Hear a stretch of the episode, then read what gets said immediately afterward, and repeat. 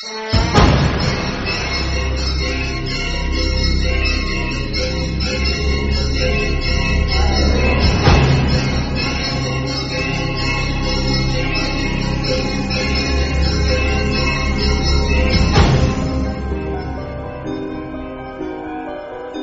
es que escucha la musiquita y se Mm, pone a mm. 100. Se viene arriba. Se viene arriba. Hombre, marcha, marcha.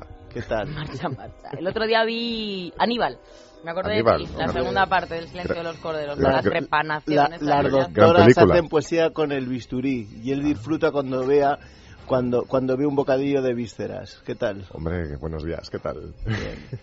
¿Quién iba a ¿Te das pensar? cuenta que hasta el último día él viene con su No, lista? como con- debe ser. Con- hombre, ¿Te he contado cómo conocí yo a Jesús? No. Pues mira. Bueno, sí, pero cuéntamelo para que te tengo que contestar que no. Porque te digo. No me hundas sí, el guion. Claro, Claro, Te digo sí. dices, venga, vale. Pues mira, yo quedé un día al salir de aquí en un centro comercial con un tipo que no conocía. Me Mm. aparqué yo al lado del Leroy Merlin donde los carritos. Digo, por si hay que salir corriendo. la Por jugaste. me la jugué. Y vino patilargo en bermudas y con una camiseta. Muy, muy limpio y muy aseado. ¿eh? Hombre, yo luego supuesto. me enteré que vivía con su madre y dije, ah, Vale, este es vale. ya es más Bien, controlable. bien. O es un Pero- psicópata o es un tío normal. hombre, afortunadamente mi madre está entre nosotros, no está momificada en un sótano. que es lo que muchos po- podrían pensar, Sí, pero bueno. sí. Y le dije, ¿y tú qué quieres hacer con nosotros? Y me dice, pues yo llevar una sección como de crímenes. Y le dije, ¿como Paco? Digo, como, como Francisco, el colaborador de Federico. Ah, Dice, pues es como el cantante. no, el cantante no. Ah, Y bueno. él me dice, pues yo más, más, más con vísceras y un poquito más dramático, más tipo matanza de Texas. Dije, hombre, con el canguelo Ah. que yo tengo con estos temas, es mi hombre. Y es muy aseado, ¿eh? Nos tomamos una cañita en un bar que se llamaba 100 pinchitos o algo así, Hombre. 100 Hombre, yo, yo- montaditos. yo creo que era más bien 100 montaditos. Perdón por la publicidad. Qué pinchitos. Pinchitos. Y al día siguiente, yo me gusta mucho el tema porque él tiene su ranking particular. Está Hombre, en las hubiera Hombre, estado bien. supuesto. Sección de cajería patrocinada por los 100 montaditos. Hombre, yo hubiera preferido que patrocinada por Yo- alguna freidura, freiduría hoy, de eh, gallinejas. hoy- hoy veo bueno. el periódico y veo las 10 mujeres más atractivas. Y dije, pues mira, un buen tema para Jesús. El top pero, 10. El top, Top 10. 10. Pero él lo ve de otra manera y dice, a ver, Yo es que, los hombre, 10, su top 10 de asesinos y Y delincuentes. delincuentes, hombre, la verdad es que no. Yo no les pondría a unos más importantes que otros. No, Eh, he hecho una de selección igual de, a los- de igual. los- de los 10 más representativos de, que- de la gente de la que bueno, me hubiera gustado conocer Sí. en algunos casos, porque la- Sí. algunos Ah, de ellos ya no están entre nosotros. Y esas cosas, ¿no? Sí, para tomar y, hablar y- igual y igual. cha- y charlar un poquito Ya, ya, y ya. bueno, que Y me en el contaran. número uno. Pues No, lo el número 10, En el número hombre. 10, hay que hacerlo. Número hombre, 10. Por supuesto, a ver. Hombre, hay Uno que de darle un tus- poquito de emoción. Uno, aunque uno de aunque no haya orden. uno de tus delitos favoritos, El robo de las joyas de Amberes. no lo contaste, ahí aprendimos mucho. ¿eh? Hombre, que es una cosa muy que les va mucho a bueno A mí me gustaba mucho el nombre Nortar Bartolo. Nortar porque Bartolo, yo que vivía el mundo de la flauta, Bartolo Bartolo, Pues hombre, este, este señor desde luego que dio el flautazo en su día. dio el flautazo. Dio el verdad. flautazo porque robó 100 millones de dólares en, en diamantes, en Amberes. eh, Sí.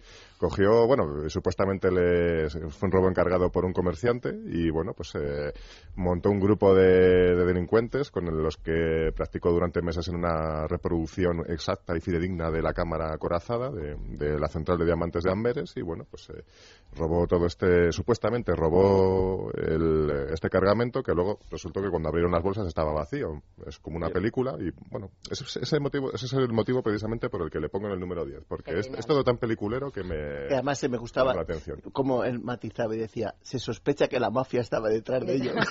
Hombre. es como, como los políticos, cuando no quieren saber algo, se sospecha, pero tal fuera. Oye, luego me gustó mucho también este personaje por el final, porque él Sí. decía, me acuerdo en el guion, Lutde Lutde. murió Sí. probablemente sacrificado en una institución penal en 1944. 144. Eso le dio un torito a la Segunda Guerra Sí. Mundial. ¿Quién era el pájaro este, amigo tuyo? Pues era un señor que probable- por- o sea, probablemente no hizo nada, porque bueno, eh, tuvo la desgracia de ser eh, disminuido psíquico en la Alemania nazi y eh, simplemente lo que ocurrió fue que las autoridades pues le cargaron el mochuelo de unas 80 muertes de mujeres que se habían producido pues eh, a lo largo de varios años y bueno, pues eh, como en aquel momento Alemania estaba ya perdiendo la guerra y el prestigio del régimen iba cayendo, pues eh, eh, quisieron darse un poquito de. subirse un poco el ego, eh, Sí. resolviendo de golpe todos estos crímenes y bueno, pues le ya- como ya digo, le cargaron el muerto, nunca mejor dicho, a, a este señor y que fue internado eh, y, probablemente, y bueno, probablemente sacrificado, puesto que en aquella época, pues bueno, los Sí. nazis hacían este tipo de cosas con, Claro. con la gente que no consideraban pura un y, mal día, dice, Ujú. oye, vamos a- Oye, y luego me gustó mucho tu acercamiento al cine, cuando dijiste, hoy iba a hablar de John Wayne, y dije, ya está, Centauros del Desierto, Río Grande, dice, no, no, vamos a hablar del payaso asesino. ¿Este pájaro amigo tuyo quién era? Este, pues, eh, era un señor eh, muy respetado en su comunidad. Es el arquetipo de asesino que todo el mundo tiene por una persona buena, colaboradora, con, amiga de los niños. Lo que pasa es que no se dieron, mucha gente no se dio cuenta de que tenía otro tipo de amistades con, con los niños y también con mayores. Sí. Y bueno, asesinó a, pues, a más de 30 jovencitos entre 1975 y 1978 ahí en, en su, vamos, en su localidad en Des Plaines, en Una Chicago. joya, vaya. Sí. Y a la mayoría de ellos los enterró en, en el jardín, donde luego, en el jardín de su casa, donde luego eh, pues él hacía fiestas para los niños del barrio, vestido de payaso, de ahí el nombre que tenía, el sobrenombre que tenía de Pogo o el payaso asesino, porque bueno, pues eh, de día era amigo de los niños y de noche los enterraba. Qué bonito. Y luego ya en la parte nacional te acercas con un tal Santiago San José Pardo, Sí. que era dueño de un mesón de dudosa famoso, categoría en la latina, el Lobo Sí. Feroz. Qué bonito. Este- Porque este- tiene nombre también... Ya el nombre, nombre de dice un poco de los sitios, ¿no? Por ejemplo, los conejos saltarines. Pues eso Mal. es como mar, bar de Mala carretera, cosa, ¿no? mala cosa. Pero ya, por ejemplo, un sitio que se llama el Lobo Lobo Feroz, Feroz. pues no es un sitio para tomar una ración de oreja ni unas ¿Cómo has dicho criadillas. el nombre Hombre, del bar? en todo caso, Conejos saltarines, ¿no? to- Esto, vamos, en un en todo caso era para, hubiera sido para tomar una ración de... siesta, por ejemplo, ¿no? ¿No has, ¿No has ido a tomar algo al bar la siesta en la calle Caramuel? Sí. Muy buenas raciones de oreja. Sí, Pero si sí, has ido sí, conmigo, hombre. juntos Y unos vez. mejillones en salsa buenísimos. Buenísimo. Tú eres más de la fronda, ¿no? ¿Cómo La se Fronda no he No, el sitio ese de la pizzería que te gusta tanto y que a mí no me gusta, donde nos peleamos de vez en cuando por La los guiones. fronda no. Las La donde te gusta a ti. El otro, la cañaveral, o ese que está ahí cerca de Caño comarca. La comarcal. Comarca. Bien. Bueno, Santiago, San José, Pardo. este Pues eh, realmente no tiene nada en especial eh, este señor en cuanto a lo que es eh, el mundo de la criminología, salvo que bueno, pues eh, eh, actuó en la latina y luego aparte, pues eh, ya no solamente el elemento el elemento castizo, sino que yo le tengo cariño, pues porque fue uno de los primeros eh, uno de los primeros momentos en los que tuve conciencia de lo que era un asesino en serie. Claro. Eh, Recuerdo las noticias en la tele y, hombre, pues ese tipo de cosas. tu- es como todo, tu primera vez le tienes cariño y cuando oyes hablar de este señor, pues. Hemos tenido hasta canibalismo. Sí, bueno, canibalismo. bueno, hemos canibalismo, tenido un día sí y otro también. santería, Santería, este también te ocultas. gustaba. El, Adolfo de Jesús. Constanzo, eh, un narcotraficante que practicaba pues, diversos cultos eh, santeros, principalmente el palo mayombe. Y bueno, este señor, eh, para darse energía y, y buena suerte eh, de cara a sus negocios en la frontera entre, entre Texas y, México, pues eh, cogía a sus enemigos, eh, ya fueran pues eh, policías, eh, narcotraficantes rivales o incluso gente que pasaba por ahí, y bueno, los colgaba de un gancho, los abría en canal, cogía alguno de sus órganos, se los comía en vivo y luego el resto de los órganos los ponía a cocer en una, una palangana y bueno, pues con, ese, con, es- con esos ingredientes hacía una sopa eh, que daba de comer también a sus, eh, a sus compinches, ya digo, para procurarse suerte, etcétera. Super plan. Oye, y luego trajiste uno que tenía nombre de vaquero. Y a ver si es de los vaqueros, Lee Cooper, y luego estaba D.B. D.B. Cooper. Cooper. Que este, No. este me encantó. El- este que robó y se tiró Este- del avión y nadie sabe nada de él. Nadie sabe.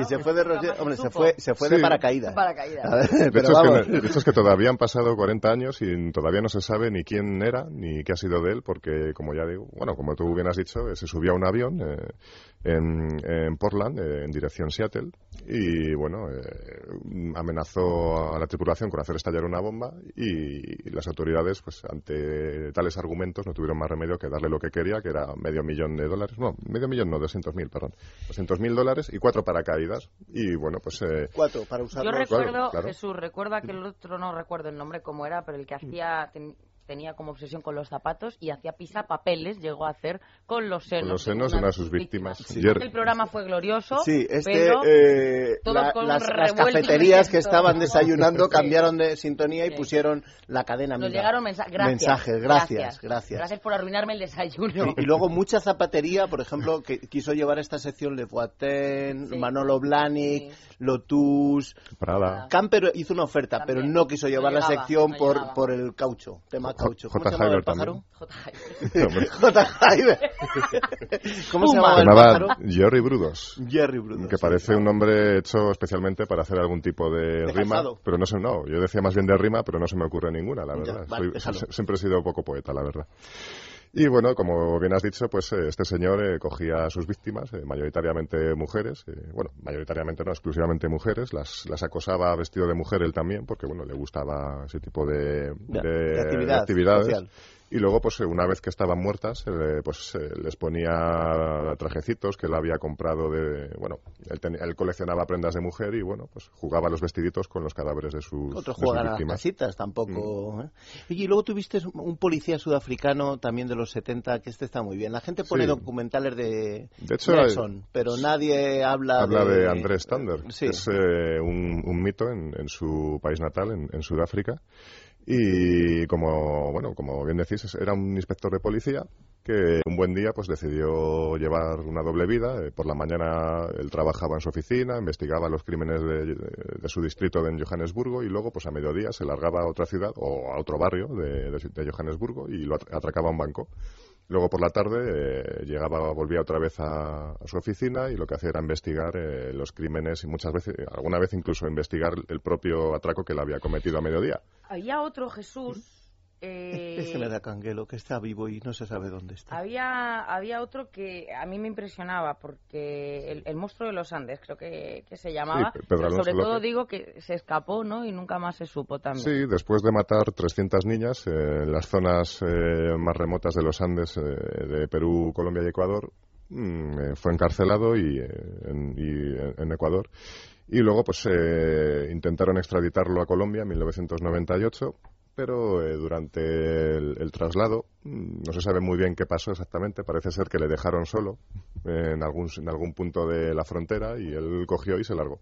Y desde entonces no se ha sabido nada de él. Pero ya saben, si alguno llama a casa, hola, quiero cambiar ese contrato del gas, unificar el gas natural con la electricidad y Están tal. pesadísimos Y con se este llama, tema, sí, ¿eh? ese tema ya hablaremos tú y yo. Qué pesado. Pedro es. Alonso, si se apellida López, le dice, enséñame el pasaporte. Por y, favor. y- Enséñame las manos. enséñame las manos. Si eres asesino, tiene las manos azules. Y si se las mira, trincao. Trincado. Bueno, y el favorito, El, mundo. hombre, el, el número uno, obviamente el tenía. número uno. En el número uno, obviamente, Tres, dos, o uno, éxito seguro. Tenía, ¿Cómo se llama el tenía- pavo?